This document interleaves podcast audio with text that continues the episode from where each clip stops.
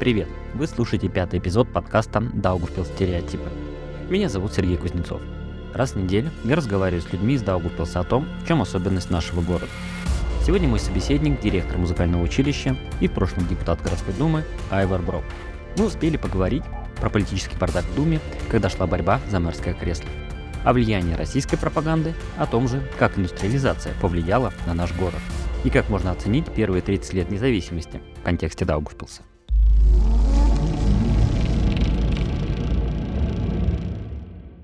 Новый эпизод подкаста Даугавпилс стереотипы. Э, и сегодня не у меня в гостях, я в гостях у директора музыкального училища э, Айвара Брока. Айвар, добрый день. Добрый день, здравствуйте. Э, ну, сегодня в контексте подкаста, где больше всего, наверное, пытаясь разобраться, какие стереотипы о городе существуют. А мы их сами культивируем, они приходят извне. Мы больше, наверное, будем говорить в каком-то политическом контексте, чем, не знаю, про музыку и культуру. Хотя, как мне кажется, иногда культура от политики мало чем отличима. Да, согласен совершенно. А, я бы хотел начать с того, к вашей первой такой депутатской деятельности, э, как депутат городской думы Даугавпилса.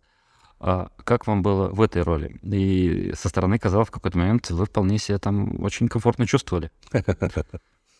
Ну, вы спрашиваете про период, который уже я даже о нем забыл. В общем-то, это было очень давно. Это было... Такое хорошее выражение, хорошее, хорошее. Это было до войны. Но это было действительно, это было, наверное, 9 лет назад, где-то так, потому что я был два, два созыва. И когда, и когда был первый первый созыв, там получилось, что, ну, а комфортно, некомфортно, там просто надо что-то делать, независимо от того, ты депутат или нет. И там было, вы правы, в таком плане комфортно, в таком плане, что э, коалиция или такая команда собралась такая, с которой можно было работать и что-то и что-то делать. Поэтому там появились первые уже какие-то проекты, которые были а, и мысли, и первые проекты, которые были нацелены на какие-то культурные вещи в городе, потому что, ну, мне, мне, мне считалось тогда, я потом в этом убедился, я сейчас, в общем-то, считаю, что в нашем городе недостаточно. А вот эта культурная жизнь недостаточно, эта прослойка, она где-то там размылась, и поэтому в этом первом созыве у нас была такая, ну, такая, депутатский корпус был такой, с которым можно было договориться. Вторая коалиция была уже посложнее. Ну, вот этот вообще в целом был сложный период для города. Это 2017-2021. Да, да, наверное, да, 17-21, потому что там, там поменялись э, люди, поменялись партии, и все время были, если помните, я уже так с трудом вспоминаю, сколько раз менялся. Три-четыре раза, мне кажется, точно мэр менялся. Да, в этом мэр менялся три-четыре раза, и вся эта борьба ушла не на то, что что-то надо делать в городе, а на то, что вот как, как бы сместить этого, а потом как бы собраться с силами, переориентироваться, сместить потом следующего. Конечно, это был полный бардак, так нехорошо говорить директору учебного заведения. Но так и было. Поэтому там уже было несколько сложно. И поэтому там, как вы сказали, комфорта было уже меньше, чем в первый раз. И, конечно, в конце этого второго периода там были вообще какие-то странные приключения, и там что-то удалось сделать напоследок. Но этот последок уже был такой, что уже это не закрепилось, какие-то эти хорошие идеи и проекты, которые два проекта уже почти были реализованы. Они не закрепились, потому что пришла уже следующая волна выборов. На ваш взгляд, насколько сильно подмочила репутацию города вот эта мэрская борьба, борьба за кресло? Потому что и у меня сложилось представление, что в какой-то момент уже вся Латвия думала, что ну, это происходит постоянно. Хотя мы понимаем, что это, вот этот короткий промежуток времени здесь такая фигня творилась. Ну, конечно, конечно, это подмочило, потому что я понимаю, что ну раз там поменяли. Но здесь, конечно, если меняется уже там были такие шутки, если, по-моему, 3-4 месяца, это был период, когда надо было сменить следующего мэра, и уже все шутили, что, а, ну уже подошло время, надо смотреть, кто теперь будет. Конечно, это э, не давало э, положительного образа городу, и, и вот, да, вот тогда уже началось, и вот сейчас продолжается все то же самое, что было тогда, но уже немножко на другом. А вы пошли на парламентские выборы, получается, в прошлом году, да. а, от списка национального объединения. Да почему вы решили идти на парламентские выборы, это раз. И насколько вы оценивали свои шансы реально? Потому что, ну, если посмотреть предыдущие выборы, у национального объединения, ну, всегда были низкие показатели. Да, да. В целом полагали, ну, а в Даугавпилсе Один еще ниже. Да. Там все достаточно просто было с этими парламентскими выборами, потому что когда закончилась эта история с нашими выборами, и начались парламентские выборы, это был, с моей стороны, не, не, некоторый такой символический шаг. А, я хотел показать свою позицию в отношении государству, если высоко говорить отношение к лояльности государства, и что я не поддерживаю, например, ну, такую городскую власть сейчас, которая в Даугавпилсе, и поэтому я туда, я туда согласился. В общем-то, было так, что мне предложили, потому что видели, что я национально ориентированный товарищ, который повесил украинский флаг, и тем более, что я под Министерством культуры. А Министерство культуры под, э, ну, уже исторически сложилось, что это национальное объединение его курирует Министерство культуры, и министр культуры это от национального объединения. И поэтому так получилось, что я связан с ними. Они мне предложили, я понял, что там у меня шансов нет никаких, но показать, что да, что я вот э, примерно такая моя позиция, я пошел-то сознательно, зная, что, например, там у нас были, я был третьим, наверное, номером, я знал, что обычно, обычно одного убирают из Латгалии, я думаю, ну, может быть, двоих, может быть, будет второй человек, но оно не получилось, опять второго.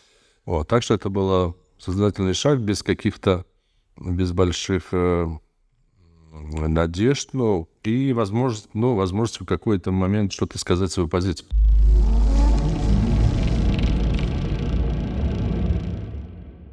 Прошлый год э, стал таким водоразделом в плане отношений лояльности. Это, конечно, вопрос э, российского вторжения в Украину, вот, которое то, что Российская Федерация развязала эту войну, для вас стало удивлением? Ну, во-первых, да, вопрос он всегда выглядел чуть на фоне так особенным, скажем, в плане такой большей лояльности в сторону России. Восточного соседа. С восточного соседа нашего, да. Двух соседов. А, да, и Беларусь тоже, что от греха таить. И вот этот момент, вот прошлый год, ну, он активно вдруг такой произошел вопрос лояльности, отношения а, к войне. Вас это удивило, когда казалось бы, что, ну, здесь все понятно? Я думаю, что Правда, это уже так, ты привыкаешь. Ну, сейчас немного эмоций, да, уже. Да, эмоции, наверное, ушли, но я сейчас пытаюсь вспомнить, и я думаю, что да, меня, скорее всего, несмотря на то, что я многое повидал в своей жизни и боролся за всеми всякими странными вещами, но я думаю, что меня это, да, это удивило. Удивило то, что, как вы правильно сказали, что было как бы ясно, что уже есть одна агрессивная сторона, она вторглась на территории другой, другой страны, и уже тут все ясно. И в этот момент ты видишь, что когда всем должно быть все ясно, ты видишь, что у тебя вокруг куча народу, которые, э, которые с упоением поют песни славы вот как раз э, России, которые осуждают там Украину за то, что она сама себя высекла, как, как у русского классика.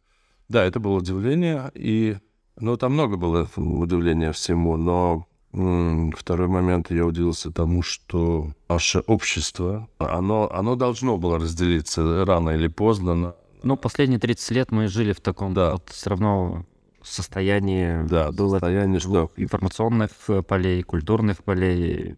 Но это было объективно. Но даже не то, даже не то, что, да, оно разделилось, об этом тоже можно говорить, почему так случилось. Я думаю, очень коротко за эти 30 лет.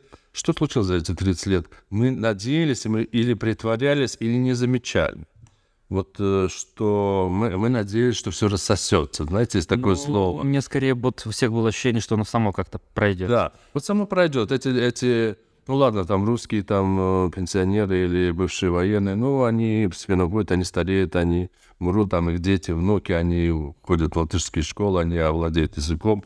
И мы так думали, я думаю, это лояльные латыши, не латыши, мы так думали.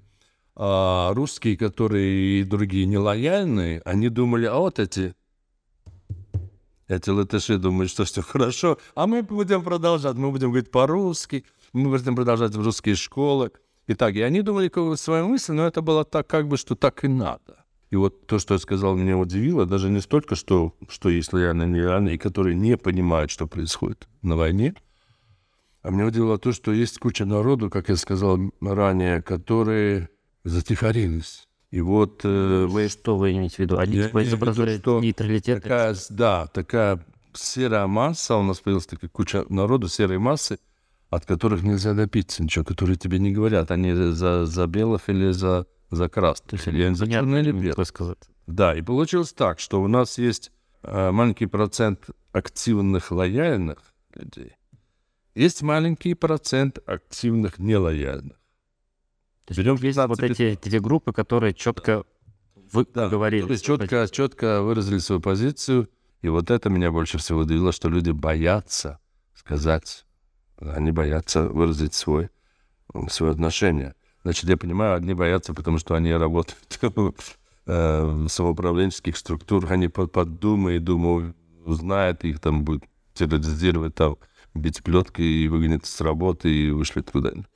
Но есть такие, которые, может быть, и не, и не под, под Думой, и они все равно и они все равно боятся сказать э, слово. И тут, и тут вот это меня удивило, потому что, потому что уже прошло время, уже ну все ясно, все эти зверства Бучи, Ирпени, в остальных городах, мы уже видим, что происходит.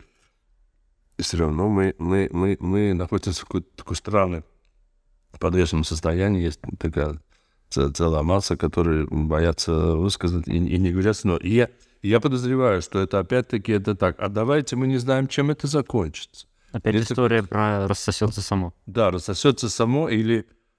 Или да, ну ладно, есть целая, может быть, есть такой прослойка, которая ну, все-таки за Украину, но это, ну, так, ну ладно, мы не будем Ну, с другой стороны, не всем же надо громко говорить. Да, да, ну, конечно. Вот, но, но тут э, вот в чем дело, что с этим рассосется не получится, наверное, потому что а, есть целое, целое такой контингент, который, который жду, жду, чем закончится. Вот э, русские танки придут вот в Даугавпилс, едут там. На ваш взгляд, есть такие люди, которые вот реально думают? Да, я думаю, есть. Я даже придут. знаю. Вот. И тогда мы с цветами пойдем, с гвоздиками красными. А если натовские войска войдут и русские не войдут, тогда мы с цветами, ну, с гвоздиками, с другими цветами. Мы, они ждут, чем закончится. Вот это, а многих вот это все, это удивляет, что мы не хотим, а, придет войска НАТО, а никого не смущает, что Латвия уже сама член Альянса с начала нулевых, и мы как бы, наша армия так, ну, тоже натовская.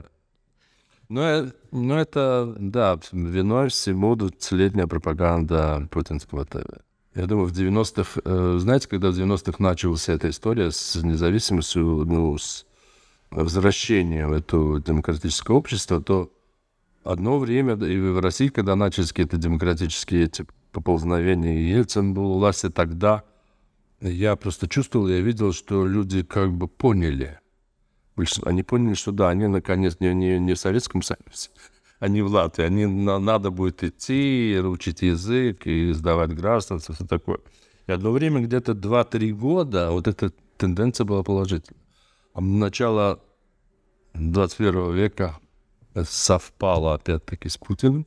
И вот это все пошло, что везде вокруг фашисты, наркоманы и... А, и нацисты. Вот. А русский мир это, это вот мы, мы избранный народ, это уже сильно смахивает на Германию 30-х годов. И вот все... Это не такое не перекладывание ответственности на то, что Путин виноват, а мы вот тут сами не разобрались. Потому что действительно проблема Э, часть населения не знает госязык. То есть да. э, и вообще странно ставить вопрос в том, что учить не учить. Когда сейчас вопрос образования, перехода опять же полного на, на госязык встал, что мы делали в данном случае не 8, а 30 лет? Я согласен. То есть, ну, мы, почему мы сами не можем а, себя разобраться? Я согласен с вами, потому что я говорю, мы 30 лет притворялись или что-то, или надеялись. И вот это притворялись или надеялись, конечно, мы не, мы не прилагали усилия, чтобы консеквентно вот все это так взять по годам, 5 лет, 10, 15, 20, и выйти на то, что мы, мы хотели, как бы надеялись. И вот это, это закончилось тем, что инициативу перехватили СМИ российские, например, потому что это очень большой, очень большое влияние на, на людей, потому что я вижу, слышу, я читаю иногда там какие-то просто настолько затуманенный, задурманенный народ, что все совершенно наоборот. И с, вот, с Украины этот Эта война показала, что все белое это черное, а черное это белое. Это все 30 лет так прошли, как бы, ну как, как сказать, деликатно, но прошли не очень э, успешно. Вот, как бы здесь такое слово интеграция, не от этого слова тоже немножко мутит. И вот теперь, и вот теперь прошлый год, вот год. Целый год. Да, цел, за это целый год мы наконец поняли, что к чему надо избавиться от всего этого, избавиться от всего то, что наросло.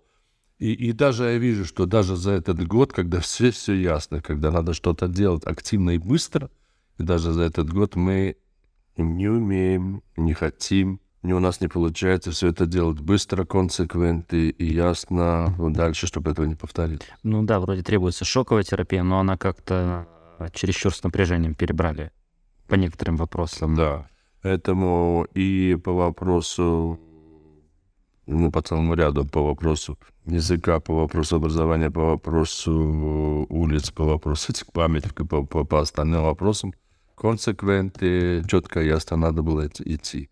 И по вопросу, например, что мы делаем сейчас с активными, явно злостными, нелояльными товарищами, у нас есть государственная полиция, у нас есть Валсдрожь и бездеятельность.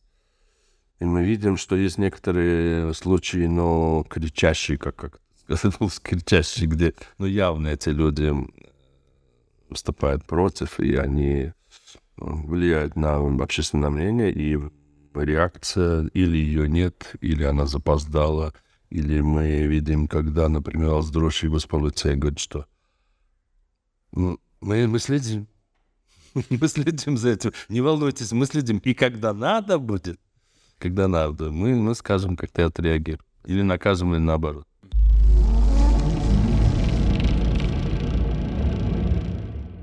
Даугавпилс, ну, он всегда находился особняком на ваш взгляд, почему это? Это действительно так? Или мы что-то сильно фантазировали? Ну ладно, ну чуть здесь больше чуть людей, которые говорят по-русски, для которых русский родной. Ну, я так понимаю, главная основная претензия всегда упирается в язык коммуникации.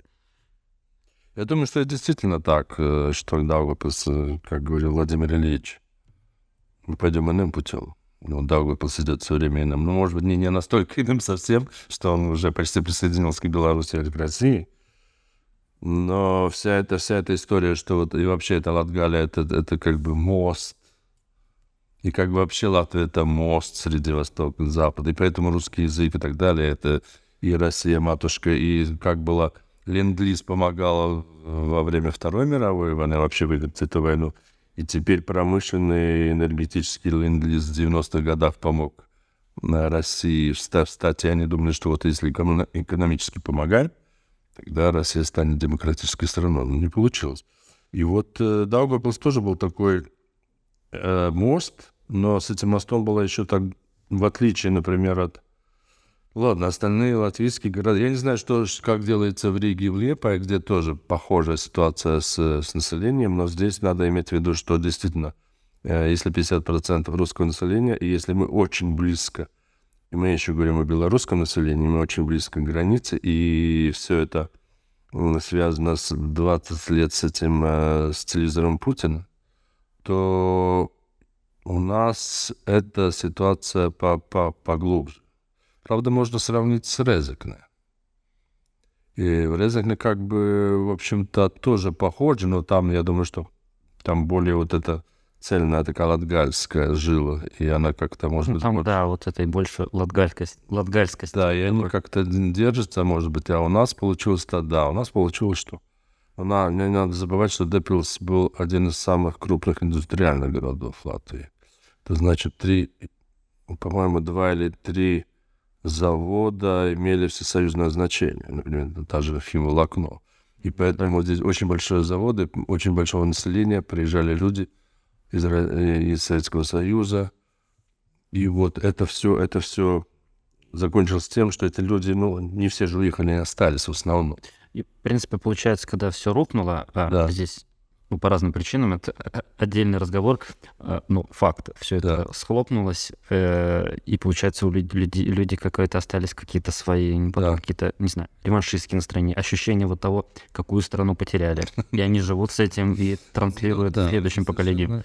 Совершенно правильно сказали, потому что вот индустриализация, вот чем, почему Дэпплс отличился, потому что после индустриализации, когда... Сих пор не здесь лежат на ваш, да. ваш, на ваш след. Ну, это одно из, одна из причин, потому что когда заводы закрылись, их очень много осталось недовольных людей. Они потеряли работу, они потеряли мысль, что они уже не, не, не в Советском Союзе. Они не там, не здесь? Да, они там, не здесь, и здесь их уезжают, заставляют это и заключить, а тут еще работа, и пошел этот электорат. Ну, нормально жили, разговаривали, а сейчас все наставляют что-то. Да. А теперь, оказывается, на каком вашем собачьем языке нам говорят, мы не будем говорить на вашем собачьем языке. И все так понеслось, понеслось. И вот это, я думаю, это одна из самых таких больших причин. Но еще надо иметь в виду, что военные не все ушли. Они как бы должны были уйти, но они все ушли, семьи остались. Это тоже. И вот этот электорат, он недовольный, он, он, он дает вот эту, эту серую, вот это, это, эта масса, которая противостоит вот тому, что должно было развиваться, она не развивалась. И поэтому Даугавпилс отличается от остальных городов. Ну, в Лепое тоже, мы знаем, там, там тоже военных было много, но я думаю, что в Даугавпилсе их было больше. И поэтому, и, и, и поэтому, да, мы имеем то, что имеем. И в основном это, это, да, это оставшиеся люди без, без работы, без понятия. И если их еще потом начали подкручивать, что, ребята, вы же русские, вы же должны да, вы должны ходить в русские школы. И что, что и как. Ну и понеслась душа в рай.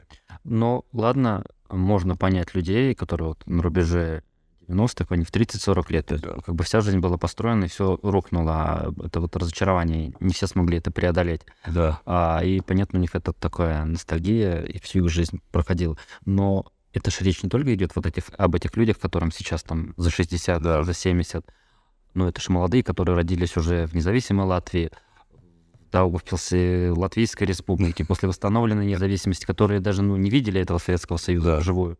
Очень хороший вопрос.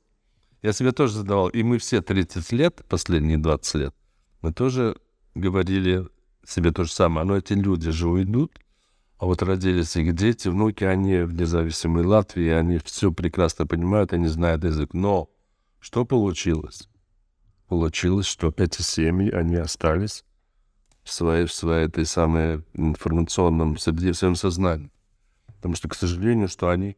Мы, мы даже видим, да ладно, 40-летние, там, 30-летние, мы видим, что эти люди так же думают и так же реагируют, как их э, родители, деды, потому что они остались в этом же информационном поле. Они смотрят русское телевидение, они смотрят товарища Путина. И они, они формально они формально владевают языком, но их знания достаточно поверхностные. Я с этим сталкиваюсь, когда к нам поступают вот эти, эти, эти дети из, из этих школ. И казалось бы, что это рассосется, но это не рассосалось. И вот война показала. Вот э, война показала, как мы говорили в начале, что вот, вот стало, все должно быть все очень ясно. Война показала, что нет, они раз, мы все равно разделились на, на два лагеря. И эти все равно кричат, что, что вот мы сейчас им покажем с этим нацистам, фашистам, наркоманам, а мы удивляемся, как это можно, посмотрите, на, на них напали. И вот это то, что за 30 лет не получилось. Или, или мы не смогли, мы не поняли, что так может получиться.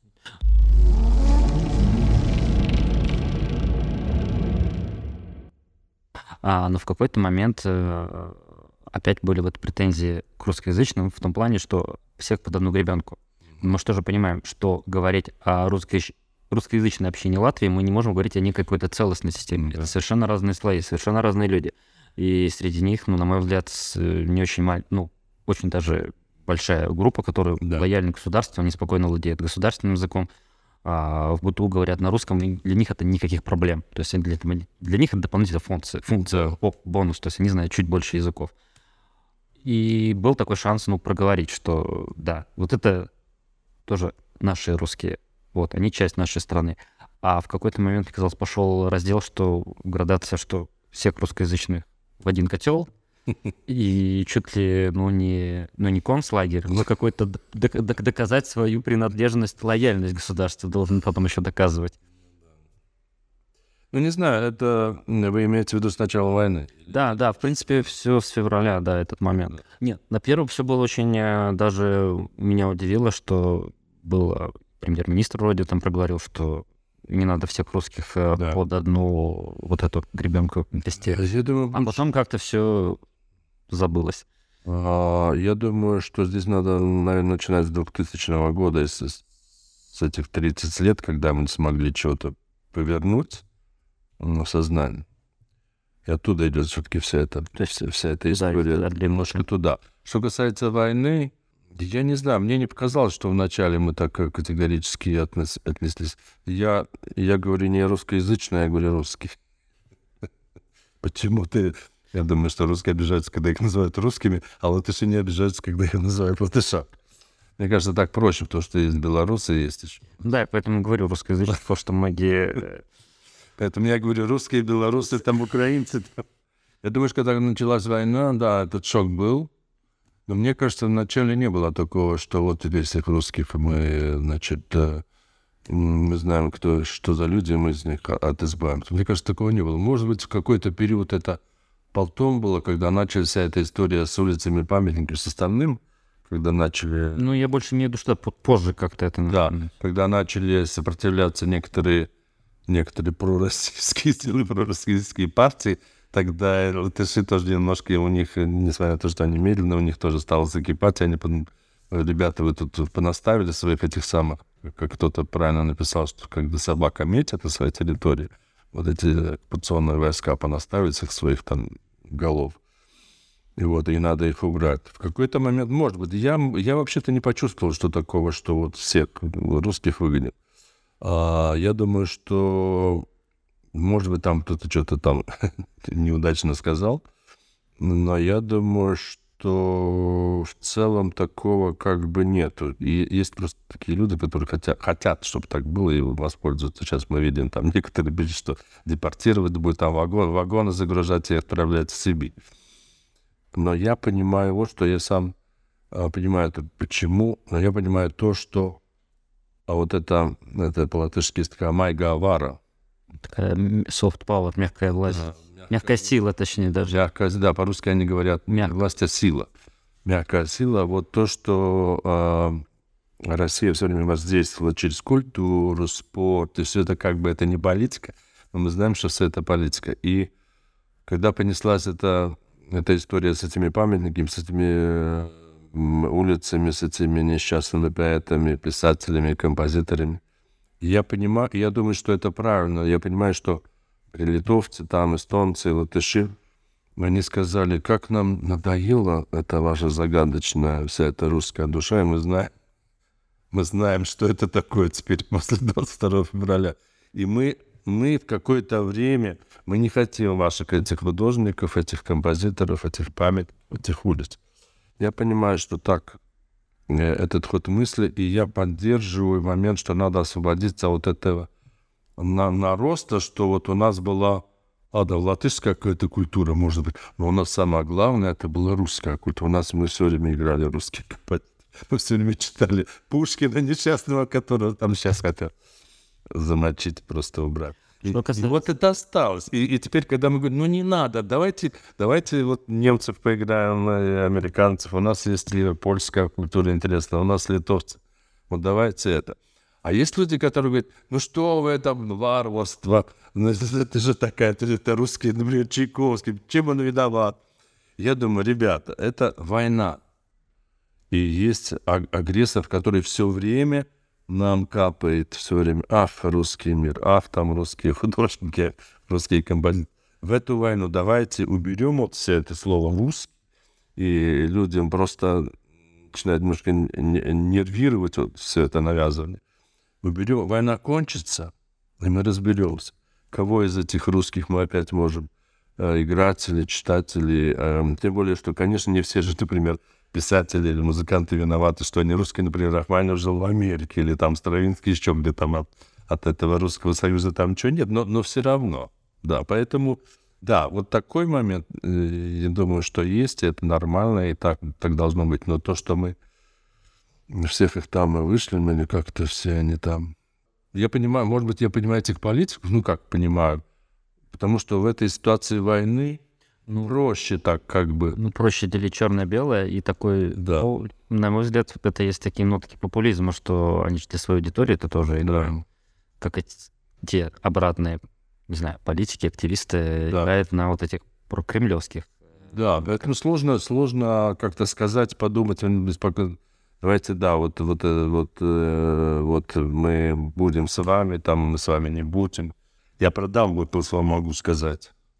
Вы не спросили. Ну, вот я Супром. Я вам могу сказать, что есть лояльные и нелояльные люди в Даугавпилсе. Вы, наверное, знаете, Да, что есть лояльные я в курсе. Я, ну, это вопрос-то и был, удивило ли вас э, разделе, потому что, ну, я тоже на своем окружении это четко увидел. Да. Меня это... И, и я должен вам сказать такую странную мысль, что есть лояльные латыши и нелояльные латыши. Если не так много, может быть, как русский. Ну, по случаю того, что латышская это пострадала, там оккупация, все такое. Есть лояльный русский и нелояльный русский. Сегодня я вижу более активную поддержку своей позиции со стороны лояльных русских, а не лояльных латышей.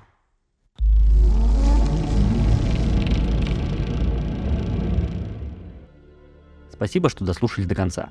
Это был пятый эпизод подкаста «Даугавпилс стереотипы». Меня зовут Сергей Кузнецов. К сожалению, из-за технических проблем с моей стороны не удалось записать часть разговора с Айваром Броком, в котором проговорили о молчании латышской интеллигенции, об украинском флаге на флагштоке рядом с училищем и других проблемах.